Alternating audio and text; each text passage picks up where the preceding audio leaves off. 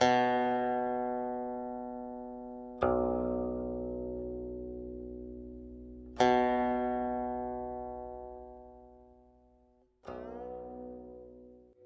六三七二五七美文美曲伴你好眠，亲爱的朋友，晚上好，我是知秋。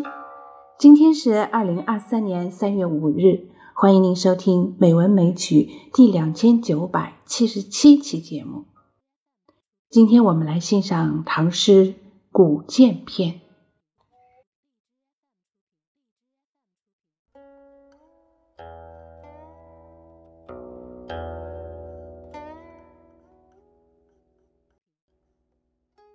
古剑篇》唐·郭震。君不见，昆吾铁也，非颜焉。红光紫气，俱赫然。良工锻炼，凡几年，铸得宝剑，名龙泉。龙泉颜色如霜雪，良工姿阶，叹奇绝。琉璃玉匣吐莲花，错落金环映明月。正逢天下无风尘，幸得周防君子身。金光暗暗青蛇色，文章片片绿归林。非直结交游侠子，亦曾亲近英雄人。何言中路朝气捐，零落飘沦古玉边。虽复尘埋无所用，犹能夜夜气冲天。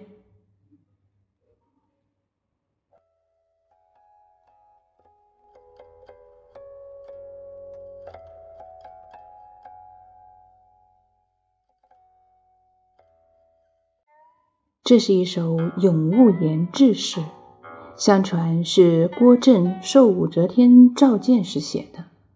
则天览而加之，另写数十本，便赐学士李峤、颜昭隐等等。从此，这首诗广传于世。古剑是指古代著名的龙泉宝剑，据传是吴国干将和越国欧冶子二人。用昆吾所产金矿冶炼多年而铸成，备受世人赞赏。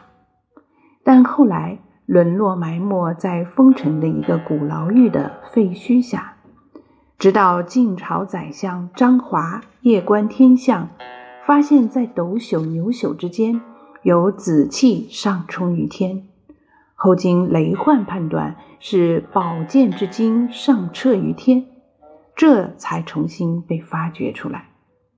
这首诗就是化用上述传说，借歌咏龙泉宝剑，以寄托自己的理想和抱负，抒发不遇的感慨。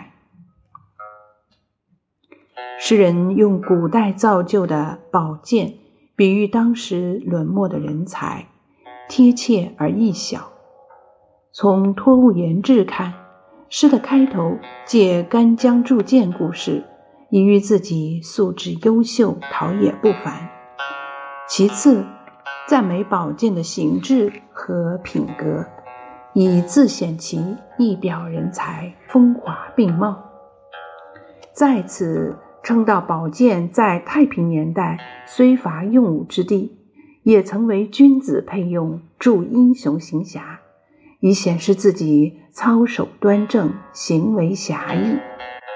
最后用宝剑沦落的故事，以自信终究不会埋没，吐露不平。显然，作者这番夫子自道、理直气壮地表明着，人才早已造就、存在、起过作用，可惜被埋没了。必须正视这一现实。应当珍惜、辨识、发现人才，把埋没的人才挖掘出来。这就是他的主题思想，也是他的社会意义。不难理解，在封建社会，面对至高至尊的皇帝陛下，敢于写出这样寓意显豁、思想尖锐、态度严正的诗歌，其见识、胆略、豪气是可贵可敬的。对于压抑于下层的士子来说，更会深受感奋。这首诗的意义和影响由此，成功也由此。张悦评述郭震文章有义气，为世所重。所谓义气，即指其作品气势不羁，风格豪放。古剑篇的艺术特点正如此评。其突出处恰在气势和风格。由于这首诗是借咏剑以发议论，吐不平，因而求鲜明，任奔放，不求技巧，不受拘束。诗人所注重的是比喻贴切，意思显豁，主题明确。诗中虽然化用传说，不乏想象，颇有夸张，富于浪漫色彩。例如赞美宝剑冶炼，称道宝剑品格，形容宝剑埋没等，都有想象和夸张。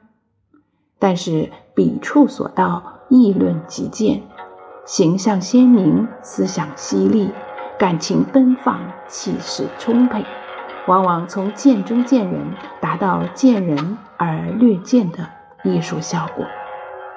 实际上。这首诗在艺术上的成就，主要不在形式技巧，而在丰满的表现出诗人的形象，体现为一种典型、一种精神，因而能打动人。文以气为主，风格及人，此诗可作一例。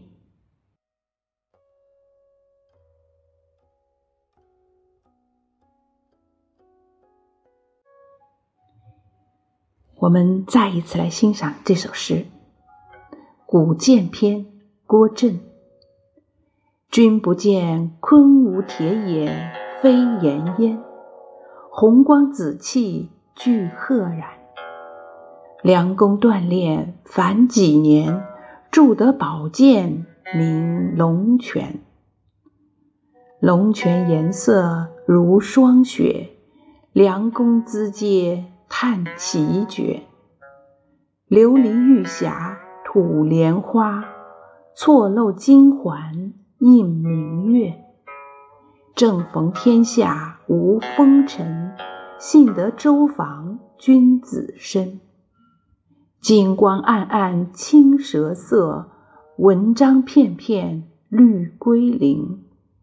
非直结交游侠子，亦曾清净。英雄人，何言中路朝气捐？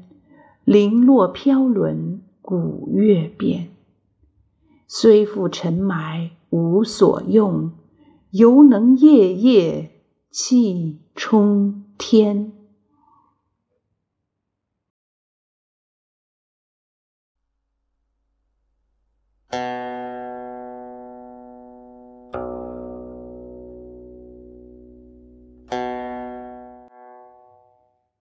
好啦，今晚的节目就是这样了，感谢朋友们的收听。知秋在北京，祝您晚安，好梦。